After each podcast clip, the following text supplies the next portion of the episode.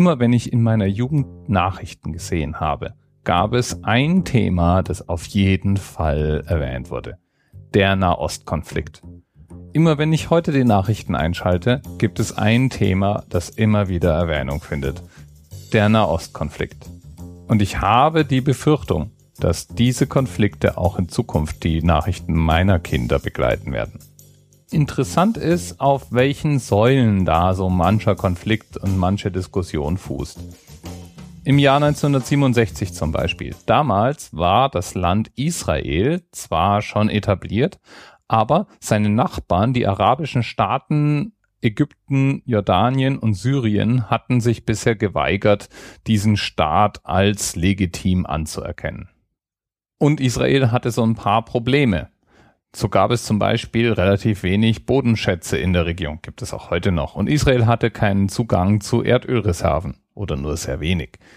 Wasser war ein Riesenproblem und die Form des Landes selbst war auch ungünstig, denn es gab eine Art Westentaille, an der Israel doch ziemlich verwundbar war.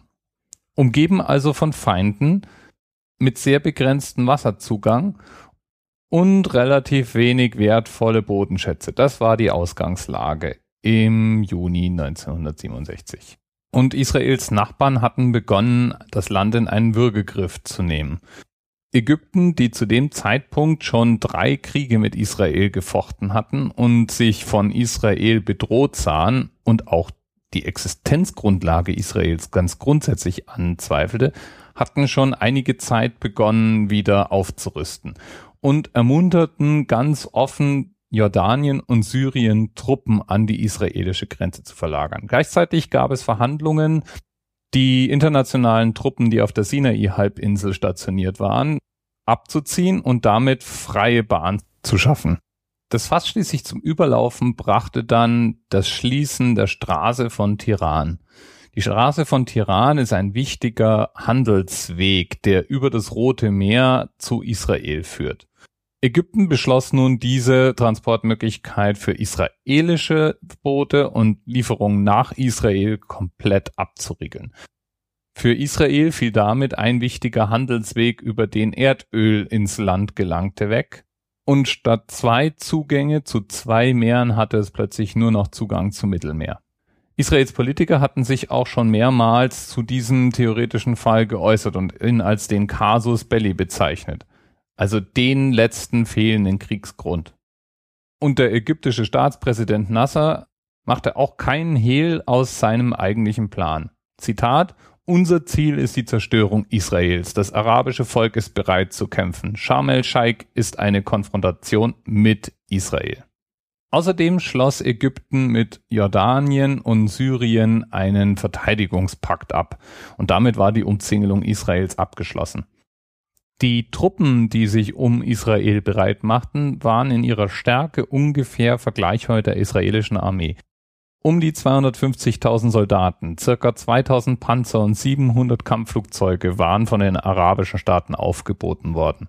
Trotzdem war es wohl so, dass die westlichen Großmächte USA, Frankreich und Großbritannien Israel nicht ernsthaft in Gefahr sahen. Denn schon damals waren israelische Streitkräfte top ausgebildet, hochmodern ausgestattet und im allgemeinen Kampf erprobter als die Truppen ihrer Nachbarn. Israel jedenfalls wartete nicht, bis ihm der Krieg erklärt wurde.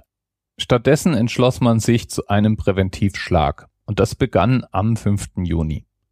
Israelische Kampfflugzeuge begannen damit unter dem ägyptischen Radar hin sämtliche ägyptischen Flugfelder anzusteuern und schafften es in ihrem allerersten Schlag über 385 modernste Flugzeuge noch am Boden zu vernichten, etwa 100 ägyptische Piloten zu töten und damit schon am ersten Tag den Krieg praktisch schon für sich zu entscheiden.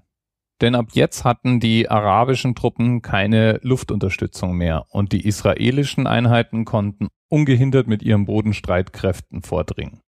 Auch der Gazastreifen wurde noch am ersten Tag durchquert, wobei alle Bodentruppen, die dort stationiert wurden, ohne große Verluste besiegt werden konnten. Am dritten Tag standen israelische Panzer dann vorne am Suezkanal. Gleichzeitig wurden die Golanhöhen angegriffen, von denen aus Syrien regelmäßig mit Artilleriegeschützen auf israelische Einrichtungen geschossen hatte. Am Ende des Krieges, der nur sechs Tage lang dauerte, hatte Israel die arabischen Truppen besiegt, hatte die komplette Sinai-Halbinsel, den Gazastreifen und das Westjordanland mit der historischen Altstadt von Jerusalem unter seiner Kontrolle und die Golanhöhen eingenommen. Nach diesen sechs Tagen jedenfalls stand fest, dass der Krieg von Israel gewonnen worden war. Aber das war weder der letzte Krieg, der dort in der Region geführt wurde, noch blieb die Besetzung folgenlos. Für eine Weile war die Sinai-Halbinsel die Grenze zwischen Israel und Ägypten und Ägypten war mitnichten mit dieser Grenze einverstanden. Der Suezkanal war auf Jahre hinweg nicht benutzbar, was Einfluss auf den globalen Handel hatte. Außerdem verlaufen seither die Grenzen Israels anders. Die Sinai-Halbinsel wurde 1982 nach dem Friedensvertrag von Camp David an Ägypten zurückgegeben. Und wer aufmerksam die Nachrichten verfolgt, weiß natürlich, dass Ostjerusalem, der Gazastreifen, Westjordanland oder die Golanhöhen nach wie vor ein stetiger Konfliktherd in der Region sind. Offiziell abgeschlossen wurde der Krieg am 22. November 1967, als die UNO nämlich die Resolution 242 verabschiedete, in der sie dazu aufforderte, Israel als Staat anzuerkennen was damals sämtliche arabischen Staaten der Nachbarschaft ausschlossen, inzwischen aber nicht mehr wirklich zur Debatte steht. Wobei, das hängt wahrscheinlich leider davon ab, wem man in der Region jetzt gerade nur wieder fragt. Feinde hat Israel ja so manche. Auf jeden Fall lässt sich der Sechstagekrieg nicht aus den Ereignissen im Mittleren Osten wegdenken und auf dem basiert auch heute noch jede Diskussion um diesen Konflikt in der Region. Bis bald. TMRS 10, 9, 8. The experience of 47 individual medical officers. Was hier über die Geheimzahl der Illuminaten steht. Und die 23. Und die 5. Wieso die 5? Die 5 ist die Quersumme von der 23.